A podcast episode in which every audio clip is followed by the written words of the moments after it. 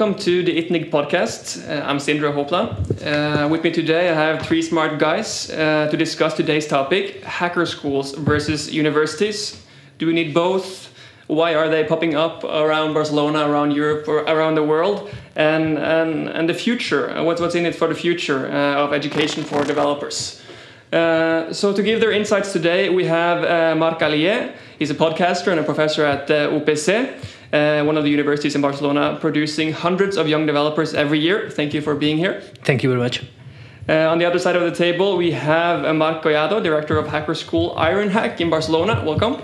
Thanks for inviting us. And last but not least, we have Arol Vignolas with Codeworks, a fairly new hacker school here in Barcelona. Good to have you with us. Yeah, thank you very much for inviting us. So, uh, to start off, uh, only a few years ago, universities had the monopoly on ed educating developers. Uh, and uh, if you wanted to be a developer, you, you had to go through a university program or you had to teach yourself, basically. Well, that, that's absolutely not true. Oh. Absolutely not true. Uh, in the in the 80s and in the 90s, uh, there were in Barcelona a few coding uh, schools. Uh, one, for instance, was uh, really famous, was called Byte, and we had uh, a very few some schools. It, it were um, correlated with the demand of developers in Barcelona, but but what we have, especially development, was done in things like COBOL and things like Clipper and C and, and Pascal, and we had schools uh, outside of the university teaching how to how to code. Uh, it was not systematized like uh, like right now. The demand was not high, high, but was but in in those days, uh, development was really well paid because there were really few de developers, and the the um, and computer science was um, compu uh, computers were entering in the all the fields. So when you uh, enter in a computer with a computer into in, in a company the the, the amount of increase uh, improvement in per performance was outstanding. So the the developer and the, the guy or the or the woman who was able to to use that tool uh, it, it, it, provided a lot uh, a huge added value.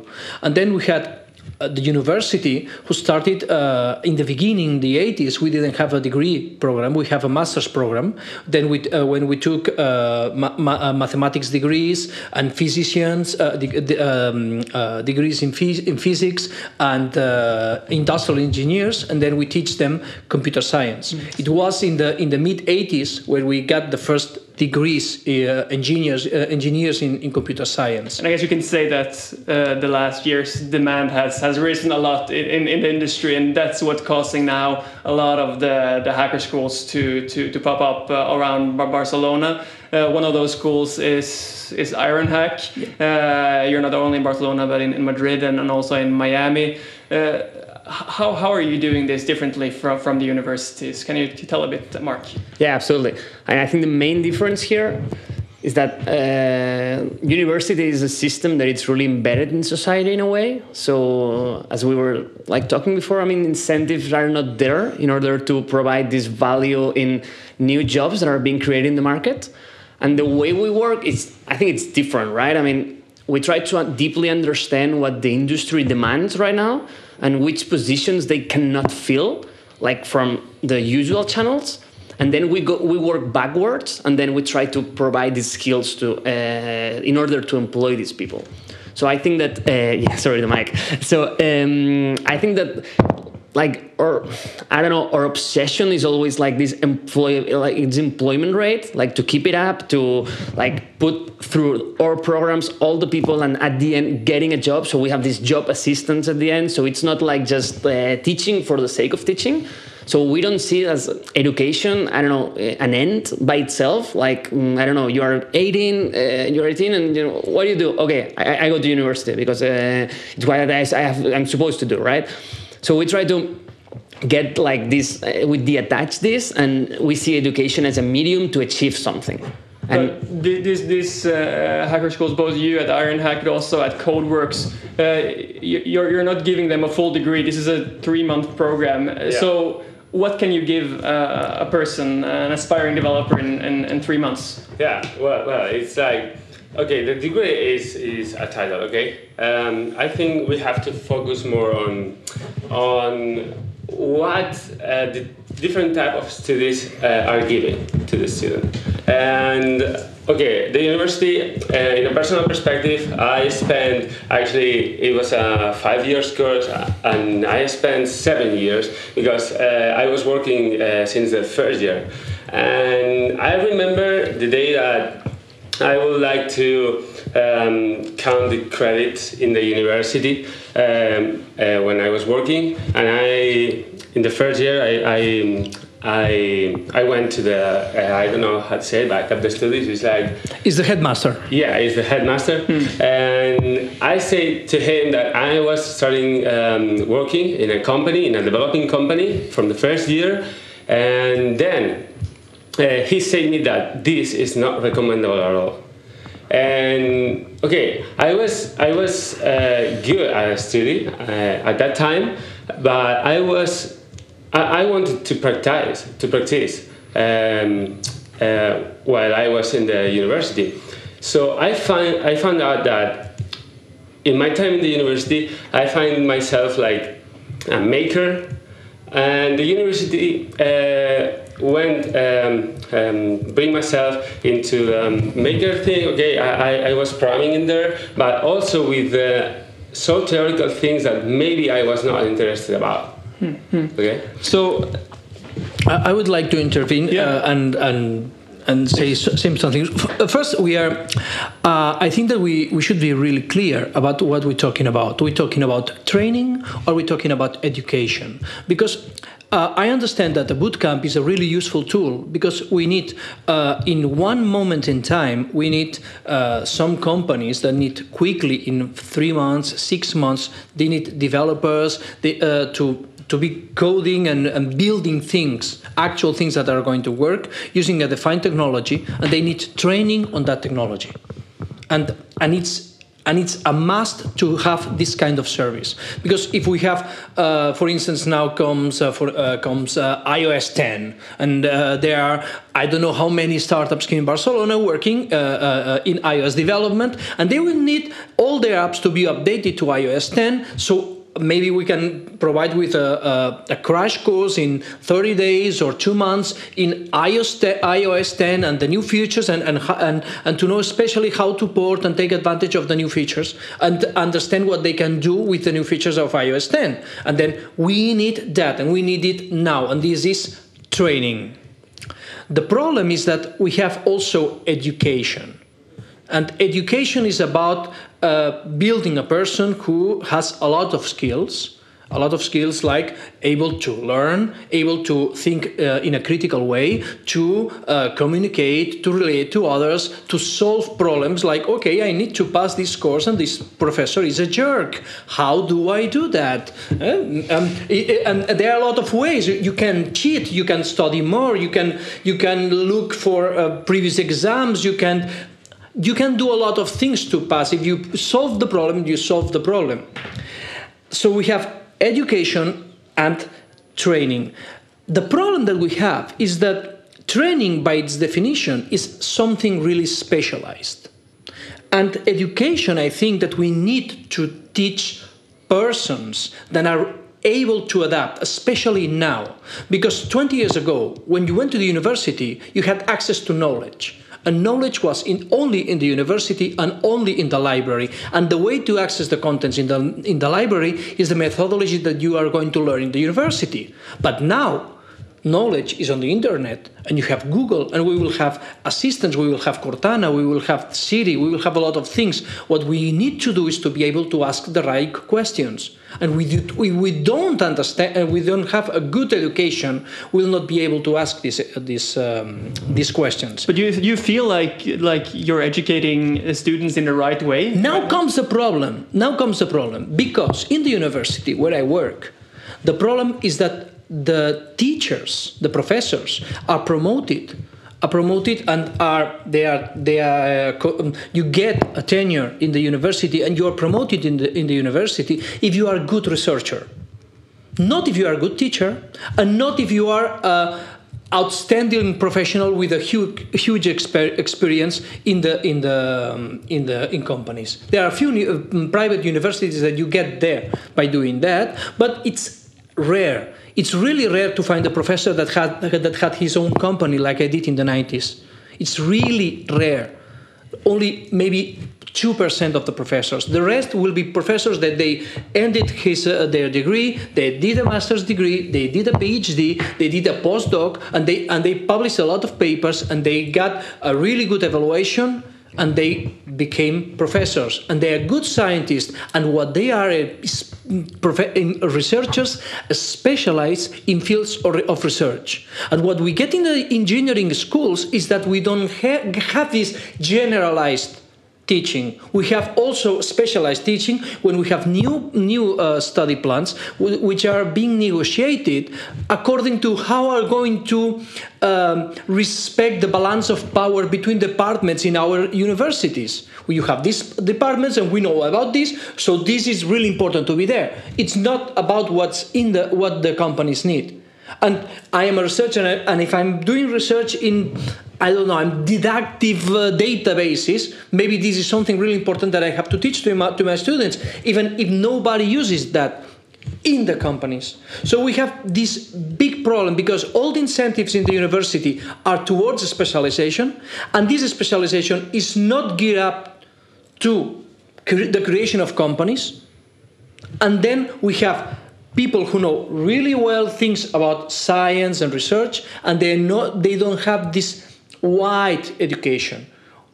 So, so and, and then we have we go to the companies and we have more more training. We have more training.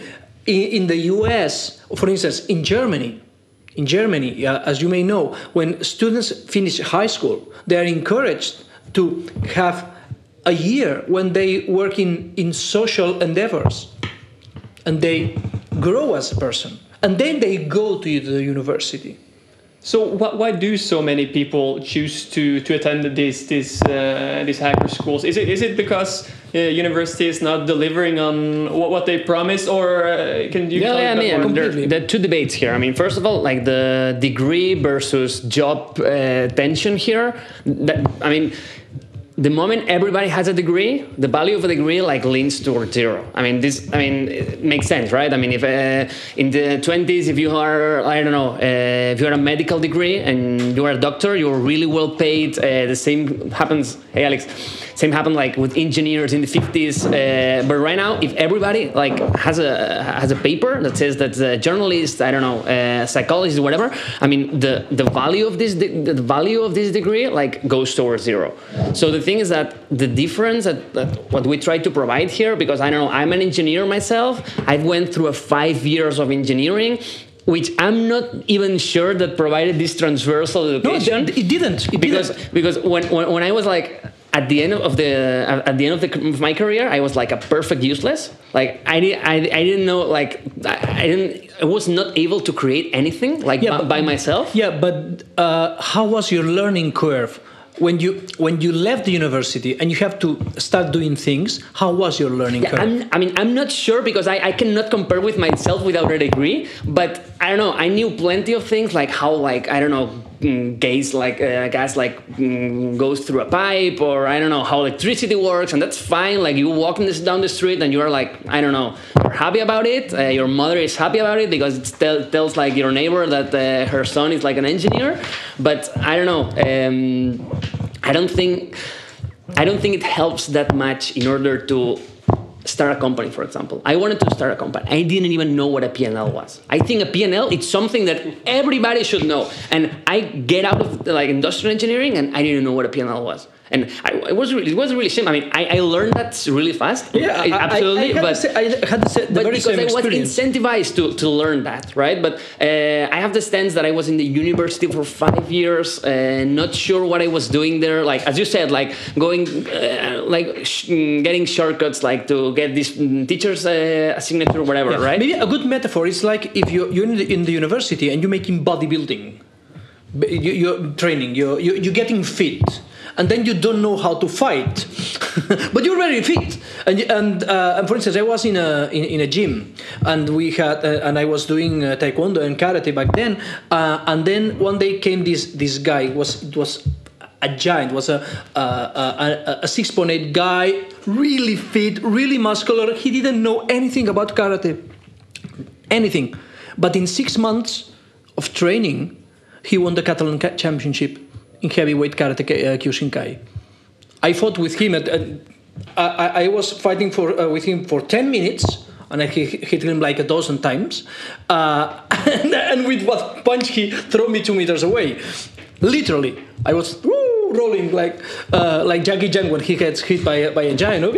And because he was really fit, he, he was really in connection with his body, and he learned to karate really uh, really fast.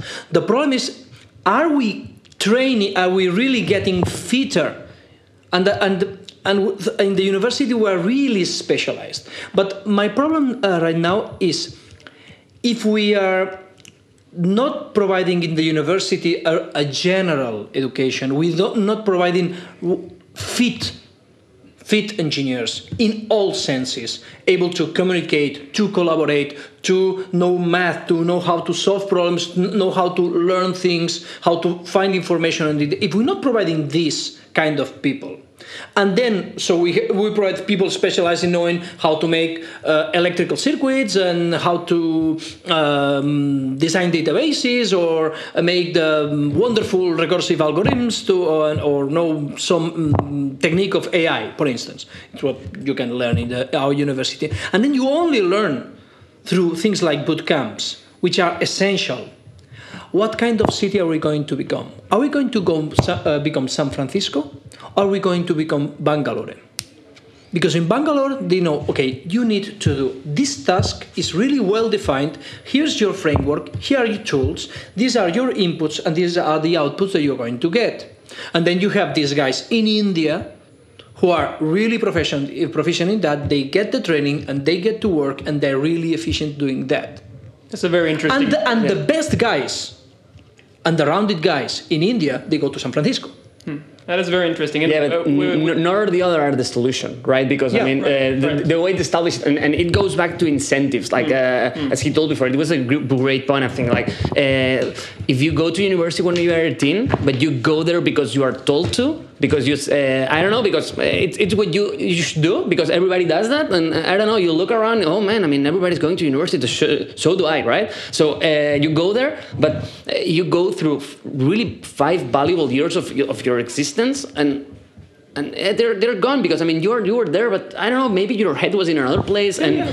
and maybe it was not the right time. Maybe you should you. travel or exactly. Eh, work there are the other means or, to get yeah, to this transversal yeah. education, right? Because there are, there, there are, now we have knowledge is not locked in the in the university. Exactly, but just one one one quick remark. That's the every single person that goes through the bootcamp, every single one knows exactly like they know really clear what they want I mean, ones they want to become an entrepreneur, another ones want, uh, I don't know, a job in tech, another ones, uh, I don't know, to understand this mar- and better like how to market this product through non-conventional channels. So everybody has a clear goal of what they want, and I think that they are there because they want to, and they have a great incentive to be there and to progress towards yeah. the towards the course. Yeah, yeah. actually. Uh, I met a guy that come from um, a coding school from San Francisco, and uh, he, he was um, a workmate from me, and he I, I met uh, him last week uh, uh, since one year uh, without seeing him and he uh, was um, creating his career now. He attended to a three month um, uh, code school there in San Francisco. He came uh, back uh, to work here in Barcelona for for a half a year, and then uh, now he's working in Dublin. And in Dublin, now he's aware that he has to build up his career about building up his knowledge uh, with more compu- um, more um, software architecture or uh, concepts like this that maybe are not are not given that deeper in code schools. Uh, okay, we are trying to, but that the students are know that they have to build his career because they are so engaged people and they attend to the to the code to the to our code school for this for getting a career in a fast pace in a very fast pace. And he they, they know how to build uh, their careers. And we need to to present uh, Alessandro uh, Zanardi. Uh, he's also with uh, with CodeWorks, uh, founder and, and director of, of CodeWorks in CEO, Barcelona. Yeah, CEO. Yeah, uh, a fairly new uh, hacker uh, school in in Barcelona. I have to say, and uh, uh, welcome. Thanks. First of all, uh, great to have you with us. Uh, Thanks for organizing this. and uh, now, now that you're here, uh, we- we're talking about um, how prepared uh, a student can be, or a student after attending a, a hacker school. How how, how uh, ready is he to to go into a startup, for example, and and you know uh, take his skills and then really be helpful. Yeah. Um, sorry. Uh, can you can you give me again a, a little round of introduction? Uh, Of with- course. well, I know Mark. Yeah. Yeah, yeah. uh, right? Yeah, yeah, yeah, yeah. Uh, Mark is from Ironhack. Mark is Ironhack. Mark from the UPC and Mossega La Poma.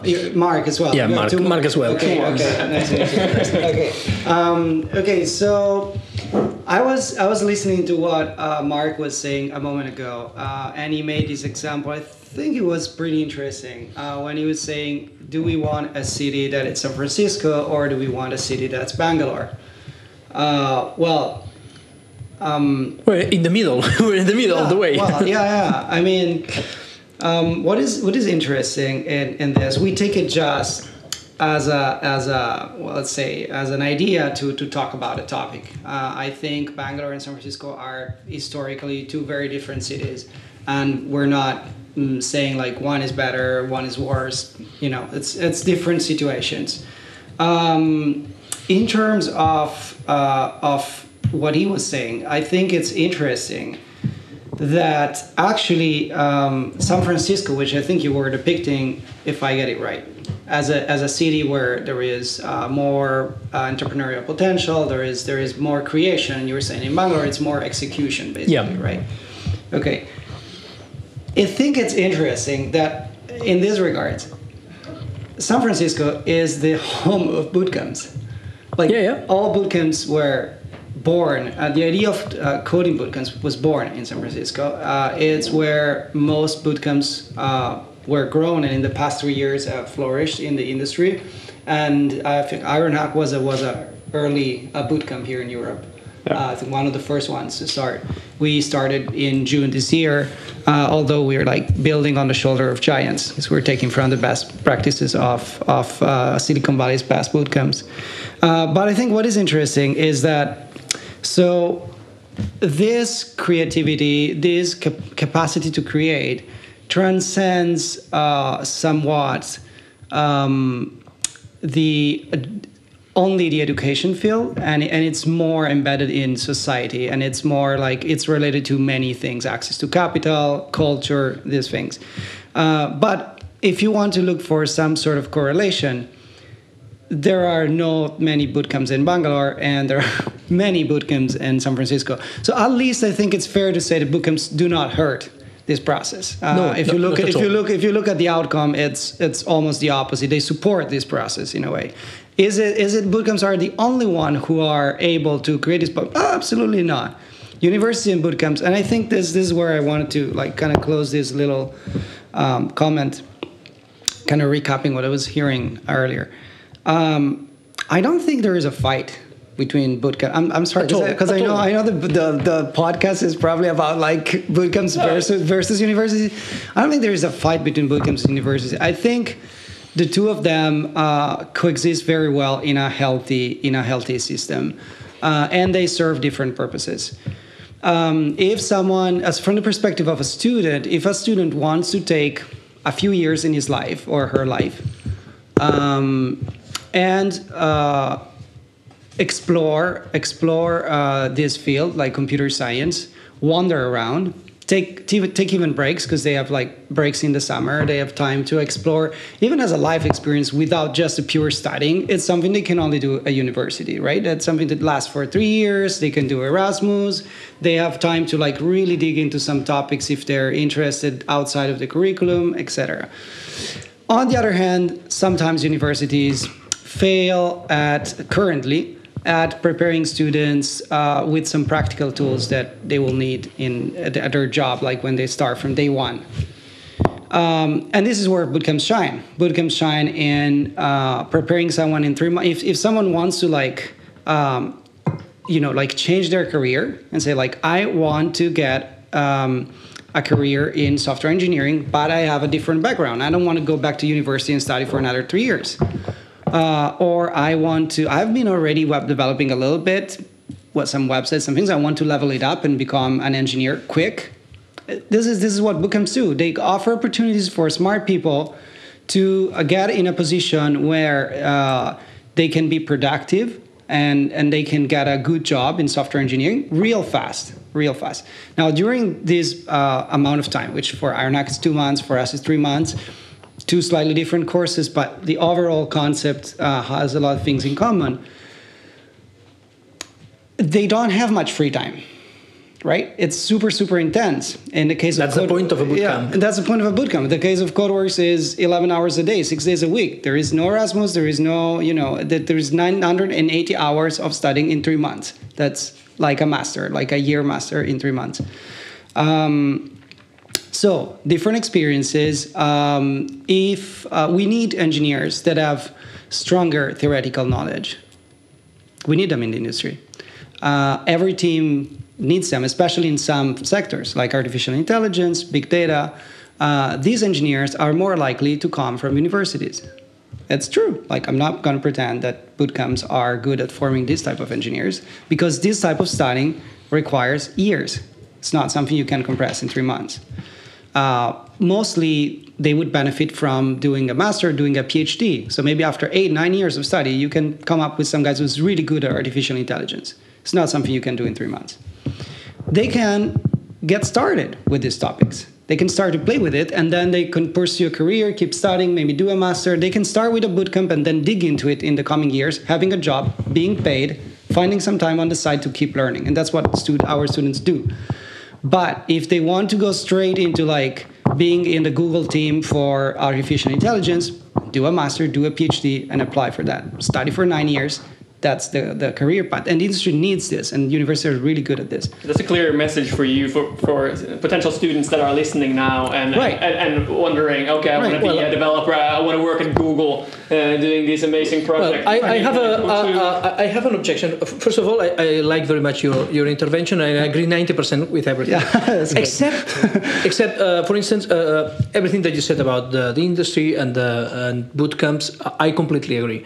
A university doesn't provide with uh, with uh, actual uh, technical skills that uh, industry needs because it, it, it moves in another cycle of, of upgrading. Yeah. But my point of view is that right now uh, it's true that university can provide with experience and this experience is good for the person because if you take one boy or girl of 18 years old the four years that he's going to spend in the university it's it's uh, it's really important for them for, for mature because it right. it has nothing to do a person of 24 years old and a, and, and a person of 18 years old. Uh, right, right. You, are already a, a teenager, and these years you better in the university or somewhere else. But you can do uh, be traveling or, or doing something else. I agree. Yeah, the, that's, and that's why I mentioned problem, the, the life yeah, experience. Yeah, yeah, the life experience, uh, and I, I like very much the, the life experience in the university, and that's for instance one of the the reasons because I came back to, to the yeah. university when I was working. Yeah. I, I remember the the first day that I was working in a company, and my friends called me to the university.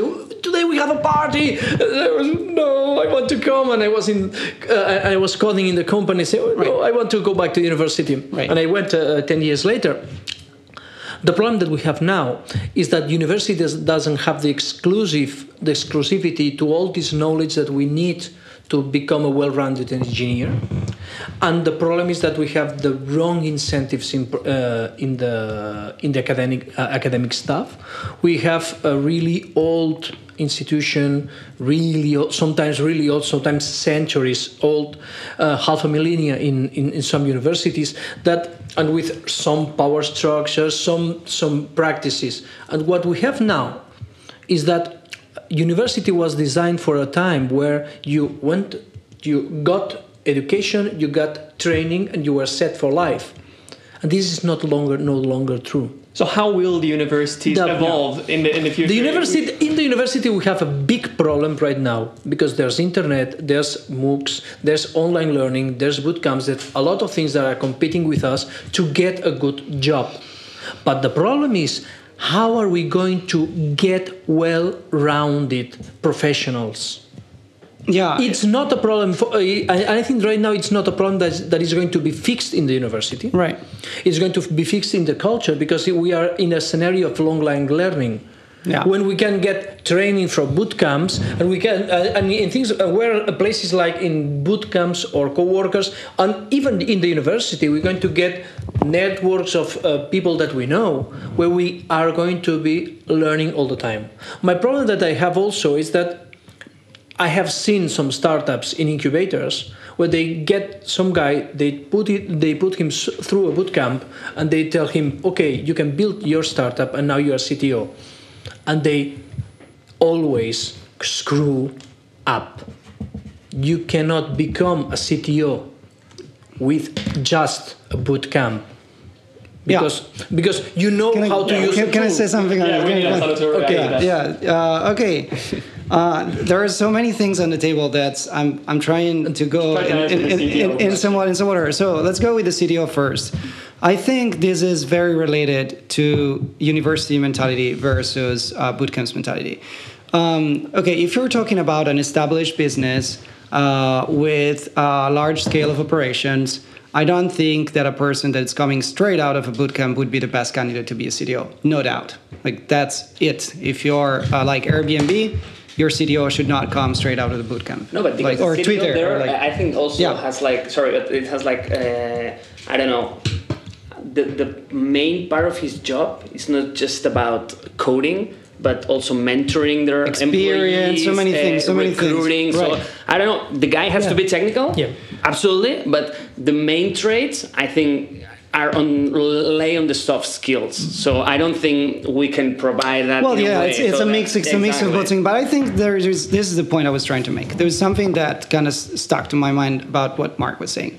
It's like because they he said because they would fail hard, and actually they are failing hard. or they are I know failing, a lot of they them. are or they have failed hard. Okay, I'm really glad about this on one side.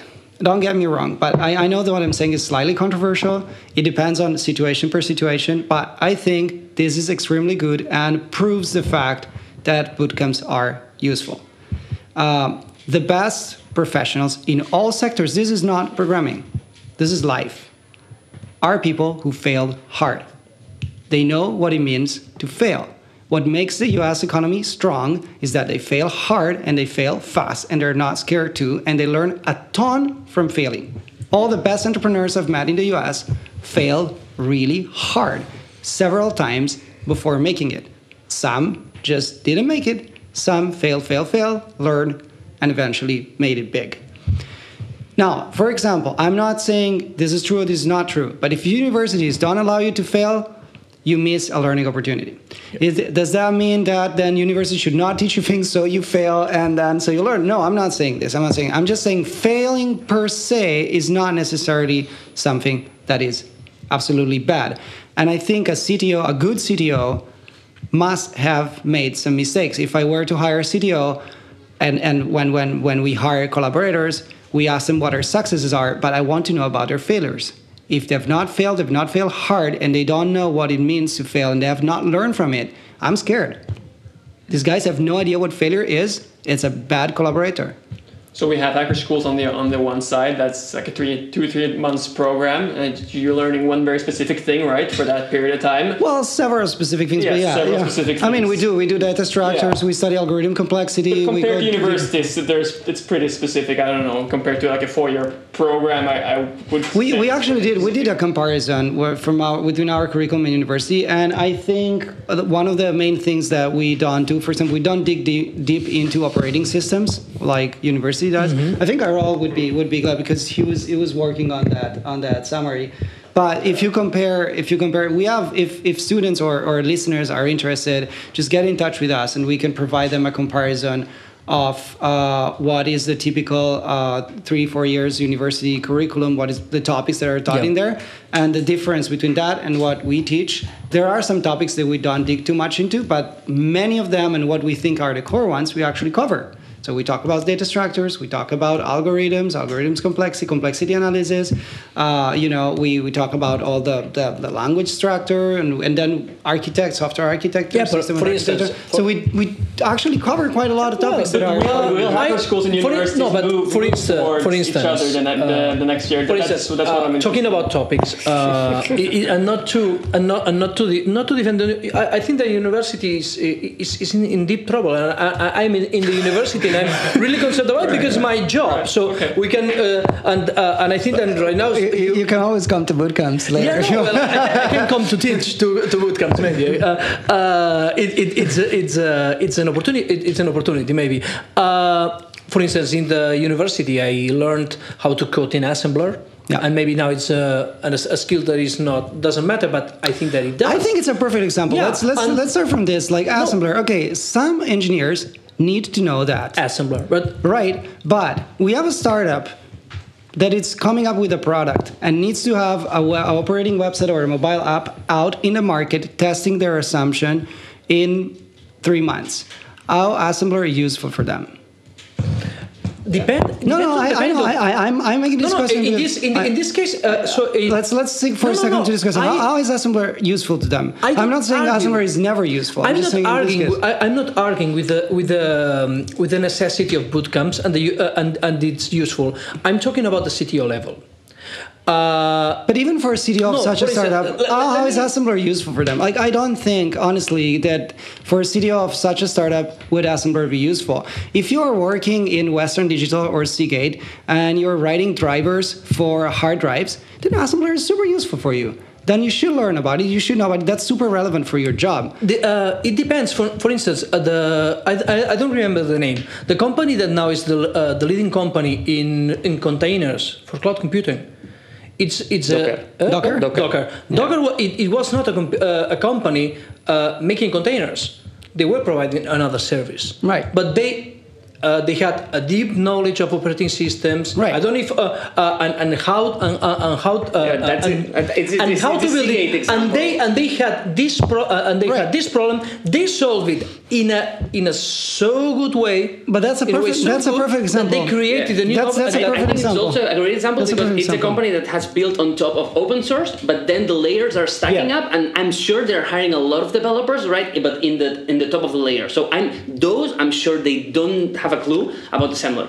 I think I think that's I'm- I don't, okay. Let's don't let's let's that. I don't, I don't think assembler because it's it's really far in the past. No, yeah, yeah, but I mean- assembler. but I think operating systems, building compilers, how to develop a database. I think I think Docker is a perfect example. Can we just just say something about Docker? Docker, first of all, it's a rare example. Uh, it's it's out of in the if you look at the ecosystem of startups, is one of the few that is uh, focusing. It's it's uh, it's consumer and business facing, so it's not hardware, it's software, and it's uh, focusing on low level technology. Okay, they are very close to the operating system. Okay, so it's a rare example. Out of all the universe of startups, there are not many startups there or, or, or companies that are working with this level of technology. But even within Docker, even within Docker, they will need some people who have a PhD and have studied like very deeply how operating system works. Within their team, they will need people who have studied assembly and and understand how this works and deal with very low level operating systems, probably in their backend team.